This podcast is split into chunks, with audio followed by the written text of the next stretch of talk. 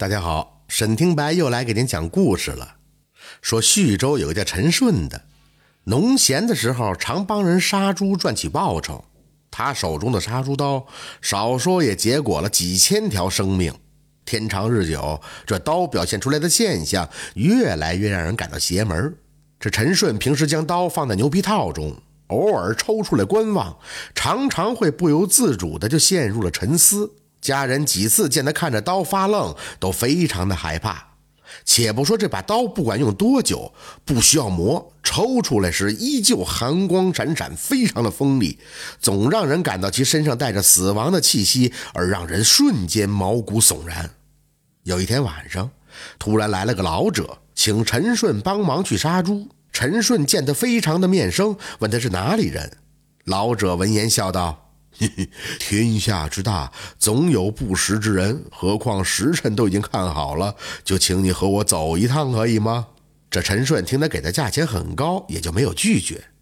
老者提醒他带上刀，陈顺把刀拿出来一晃，言道：“怎么能忘记吃饭的家伙呢？”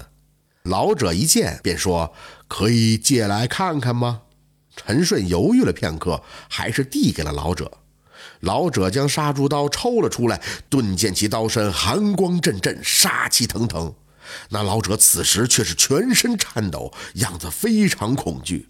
陈顺感到奇怪，这刀虽然邪门，但还不至于让人害怕成如此模样啊！见老者失魂落魄，便赶紧上前收了刀子，插入了鞘中。老者呢，好半天才回过神来，高兴地说：“ 事可成矣，事可成矣。”陈顺闻言也不知其故，那老者在前方带路，路却越走越不对劲，只挑着野路走，有些地方完全不像是个路。陈顺也开始怀疑这老者的身份，心里呢有了那么一丝的害怕了。这时候，老者突然问道：“你的刀锋利吗？”陈顺本就害怕，闻言就抽出刀来说：“那锋利，想必杀人都是可以的。”老者听了后，拿出一块碎银，指着不远处一棵手臂粗细的树，言道：“这银子算是定金，你先去把那棵树砍了，让我看看你手中的刀锋利与否。”陈顺听了以后，也未作他想，提刀上前，一刀将那树拦腰斩断。可那树却像杀的猪一般，喷出一股血来，是腥臭无比。陈顺见状大吃一惊，老者却在一旁大笑道：“ 东山翁，你杀吾子，今吾又杀孺子，仇恨可以抵消矣。”言罢，便化作一缕青烟，骤然消失了。陈顺见状大惊失色，赶紧逃回家去，对家人说了这件事情。一家人听了后都非常的担心。果然，没过多久，陈顺就病了。